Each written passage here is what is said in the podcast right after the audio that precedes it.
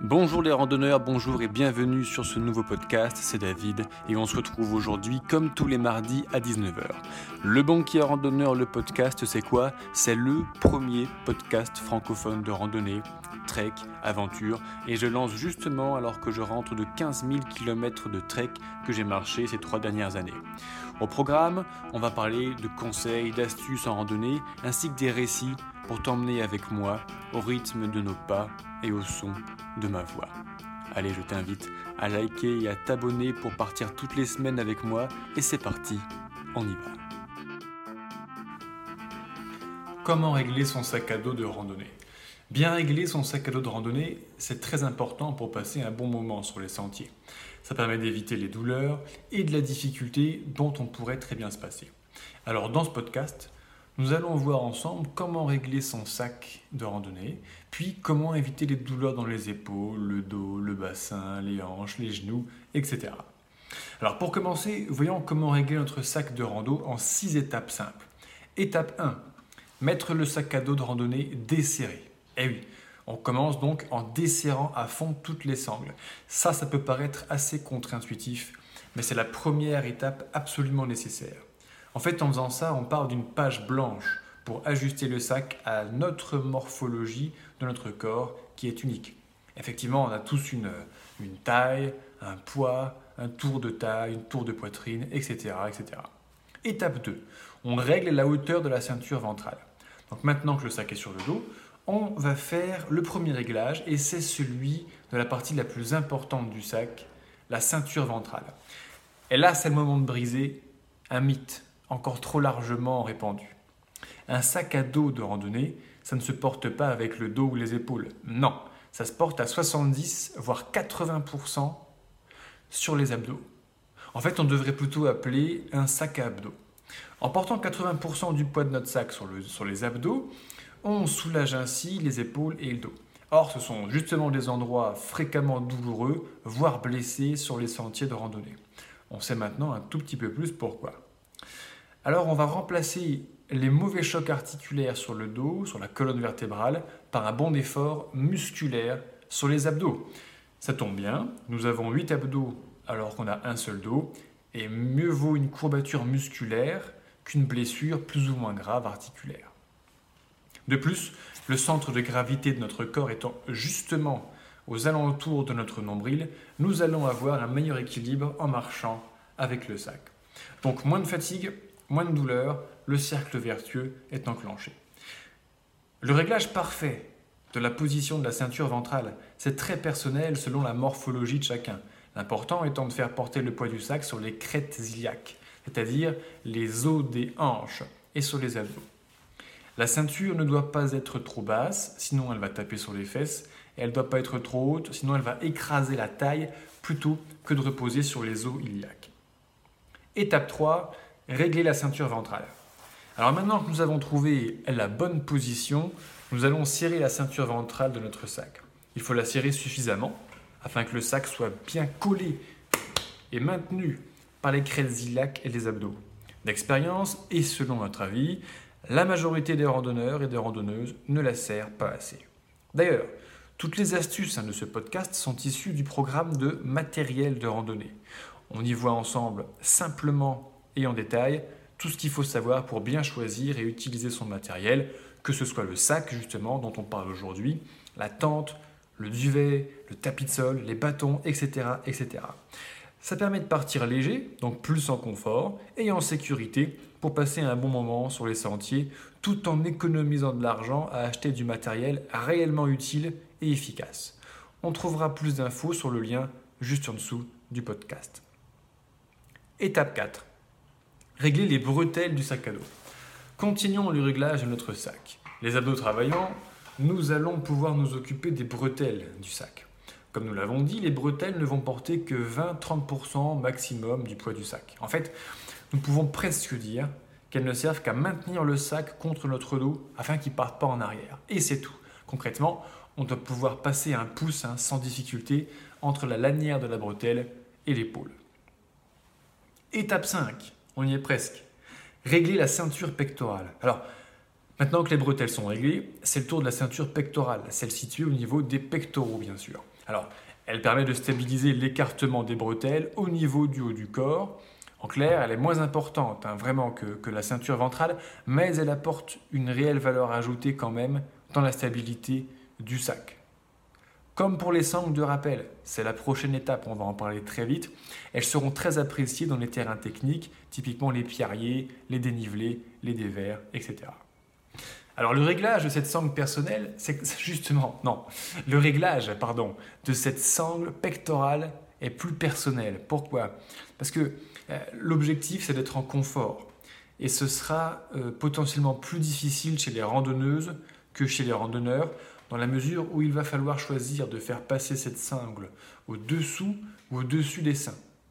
C'est d'ailleurs pour cette raison que certaines marques de sacs mettent une grande glissière pour régler vraiment euh, de manière importante la hauteur de la ceinture pectorale sur leur modèle femme. Dernière étape, étape 6, régler les sangles de rappel des bretelles du sac de randonnée. Enfin, hein, c'est la sixième et dernière étape, c'est les sangles de rappel. Alors, elles sont situées tout au-dessus des bretelles d'épaule et elles permettent de rapprocher ou d'éloigner le sac du haut du corps. L'avantage de bien resserrer ces sangles est que le sac va être tout contre notre corps. On dit qu'il fait corps avec le marcheur. Moins de jeu, moins d'effets de balancier, ça va nous permettre d'être en total contrôle de notre poids, de notre équilibre et de notre centre de gravité. Alors, ce sera donc excellent dans les forts dénivelés, les forts des verts, les terrains techniques, pierriers, où il faut vraiment être en maîtrise, en maîtrise de son centre de gravité, et sur les terrains glissants, style névé, boue, poussière, etc. etc. Alors à l'inverse, l'inconvénient, c'est que les sangles de rappel serrées font que le sac est moins confortable, parce qu'on augmente les frottements sur la peau, les épaules, les trapèzes, etc. Alors attention, dans nos six étapes là, tous les sacs ne sont pas équipés de toutes les sangles dont on vient de parler. La plus importante, on l'a compris, c'est la ceinture ventrale, qui nous permet de porter 80% du poids de notre sac sur les abdos et sur les crêtes iliaques, plutôt que sur notre pauvre dos. Clairement, un sac sans ceinture ventrale, ce n'est pas un sac de randonnée. C'est juste une excellente façon de plus de se niquer les épaules et le dos. Alors si d'autres sangles sont manquantes à la pelle, c'est moins gênant. D'autres marques et d'autres modèles de sacs disposent encore plus de sangles, hein, dans l'autre sens. Je pense notamment aux sangles de rappel de charge sur la ceinture abdominale, euh, qui sont elles aussi utiles évidemment en cas de passage technique. Pour savoir quel sac à dos de rando et quel matériel j'utilise à titre personnel pour les randonnées, eh ben, on trouvera le lien en description du podcast vers la liste de mon matériel. L'ajustage en cours de rando. Et ça, c'est très important, les amis. Parce que, bon, on a réglé ensemble notre sac à dos de randonnée, c'est très bien. Seulement, le monde bouge en permanence, les randonneurs et les sentiers aussi, donc il va falloir le modifier, ajuster ces réglages au fur et à mesure de l'évolution de la situation et du terrain. De manière générale, notamment avec l'usure et le surpoids du sac, les sangles peuvent avoir un peu tendance à se desserrer.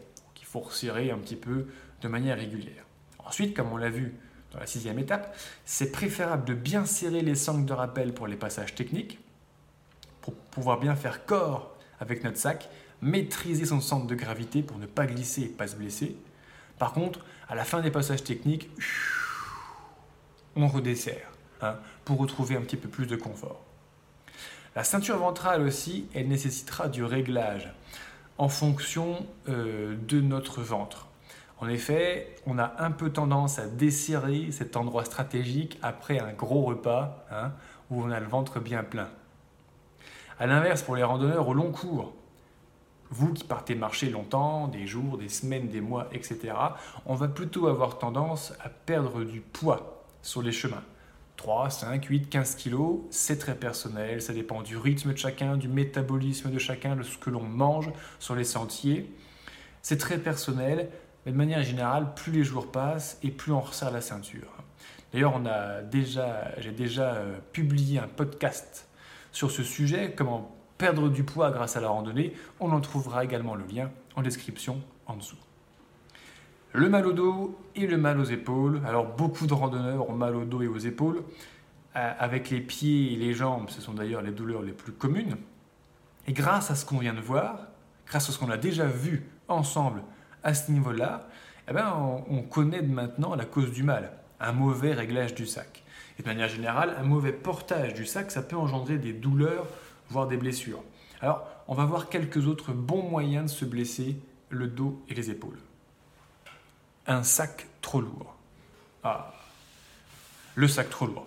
L'erreur la plus couramment faite depuis toujours, je pense. En randonnée, on dit que l'on porte ses peurs. Hein. C'est-à-dire que tout ce dont on a peur de manquer, eh ben on le met dans le sac. Et plus on a peur de manquer de trucs, plus on met de trucs dans le sac et plus le sac est lourd.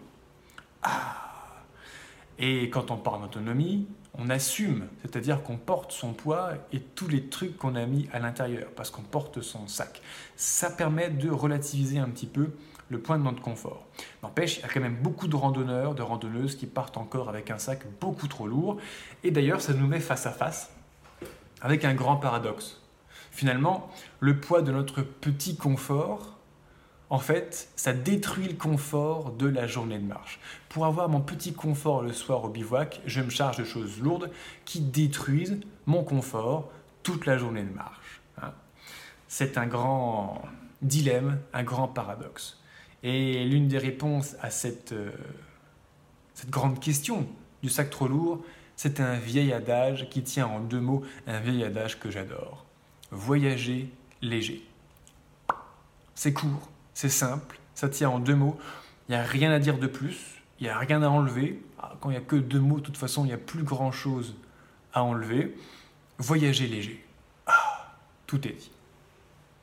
Alors pour aller quand même un tout petit peu plus loin, oui, mais qu'est-ce que ça veut dire voyager léger? On précisera qu'il est recommandé de porter un sac pesant maximum 15 à 20% maximum de son poids de corps. Par exemple, je prends un randonneur de 80 kg. 15% de son poids de corps, ça fait 12 kg, poids de sac idéal. 20%, hmm, le maximum à pas dépasser 16 kg pour un randonneur à nouveau de 80 kg. Deuxième exemple, je prends une randonneuse de 65 kg. 15%, ça fait 9 kg 750, ça fait 10 kg. Et 20% qui est le grand maximum, c'est 13 kg. Donc effectivement, les garçons, prenez des sacs de 12-16 kg et les filles 10-13 kg. Vraiment, on atteint le, maximum pour rester en confort. Une dernière petite astuce. Ah, une dernière petite astuce personnelle euh, pour ceux d'entre vous qui aimeraient apprendre à partir léger. Parce que là, euh, c'est du blabla, le podcast. On parle de choses, c'est la théorie, c'est très bien. Mais pour apprendre, pour ceux qui ont vraiment envie d'aller vers ce, voyage léger, eh bien, euh, partez longtemps partez longtemps. Parce que 3 kilos de trop dans un sac pendant une journée de marche, bon, c'est supportable. 3 kilos de trop pendant 3 jours, c'est déjà moins insupportable. Mais 3 kilos de trop pendant 6 mois de marche, euh, au mieux, au mieux, ça finit dans un colis postal qui repart à la maison plus vite que nous. Au pire, ça finit dans une benne sur le bord du chemin. Un autre excellent moyen de se blesser le dos, c'est un sac pas adapté. Hein. c'est assez courant. Euh, je conseille toujours d'essayer le matériel de randonnée avant de l'acheter, d'essayer systématiquement plusieurs modèles et de les charger. Beaucoup de magasins de, sport, notamment Decathlon, mettent à votre disposition dans les rayons rando des lestes à côté des sacs, des lestes de 3 à 4 kg.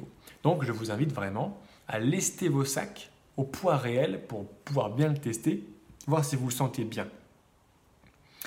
Si un sac, vous ne le sentez pas, pendant 10 minutes d'essai dans un magasin climatisé, chauffé, confortable, forcément ça va être un enfer une fois parti sur les sentiers. Alors de plus, on a tous un corps unique à nouveau, avec une morphologie unique.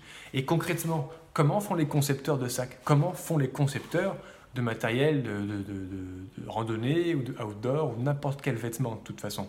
Les concepteurs, ils prennent les statistiques morphologiques démographiques. En gros, la taille du français moyen, son poids, son tour de hanche, son tour de fesse, son tour de poitrine, etc. Bon. Et les concepteurs font un sac dont le cahier des charges, c'est de pouvoir être vendable au plus de clients potentiels possible, donc de rentrer un maximum dans eh bien, cette moyenne. Alors ça, c'est très bien pour ceux d'entre nous qui rentrent dans les cases morphologiques. Pour les autres, sincèrement, bon courage.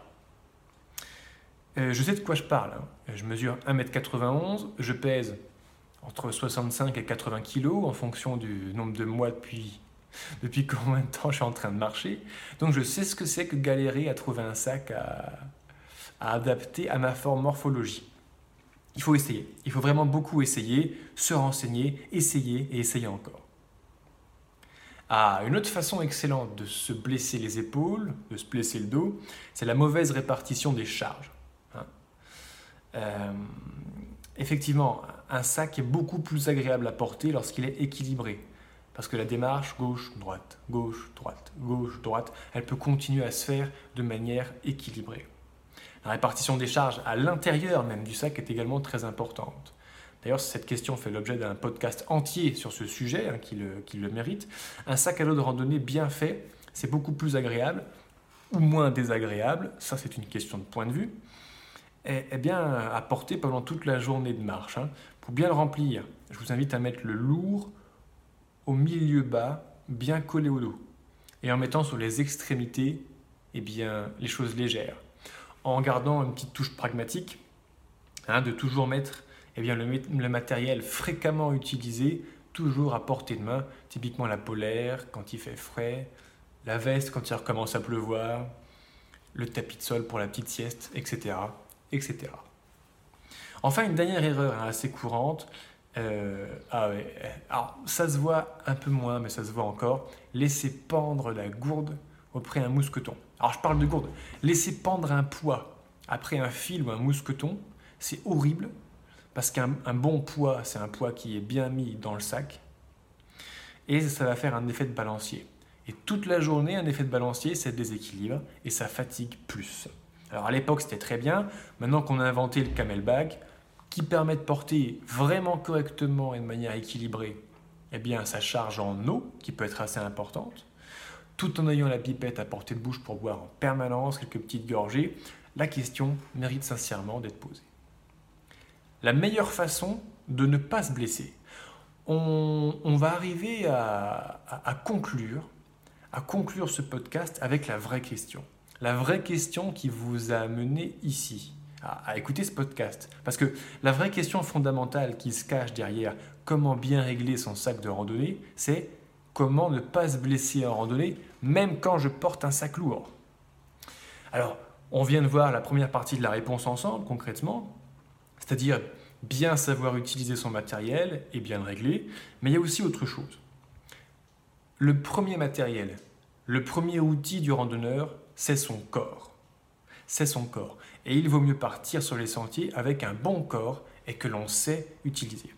Alors concrètement, plus notre corps sera prêt à encaisser la difficulté physique que représente une randonnée, un trek, un pèlerinage, moins nous allons souffrir une fois partis sur les sentiers. Et moins on va se blesser, bien sûr, donc plus on passera un bon moment. Pour avoir un corps prêt, on doit faire une bonne préparation physique. Préparer son corps à la marche plusieurs heures d'affilée, au portage du sac à dos, à l'intensité cardio-respiratoire que peut représenter une montée en montagne avec un sac lourd dans le dos. Concrètement, ça passe par l'organisation de cette accoutumance progressive à l'effort et pour ce faire, pour aller plus loin, je propose à nos auditeurs un programme de préparation physique personnalisable dont on trouvera plus d'infos juste en dessous dans la description de ce podcast. J'espère que tu as pris autant de plaisir à écouter ce podcast que j'en ai eu à le faire. Maintenant, je t'invite à le liker et à t'abonner pour repartir avec moi mardi prochain à 19h sur Le Banquier Randonneur, le podcast. Pour plus d'infos sur tout ce qu'on a vu aujourd'hui, tu trouveras tout ce qu'il faut dans la description ou sur le site lebanquierrandonneur.fr.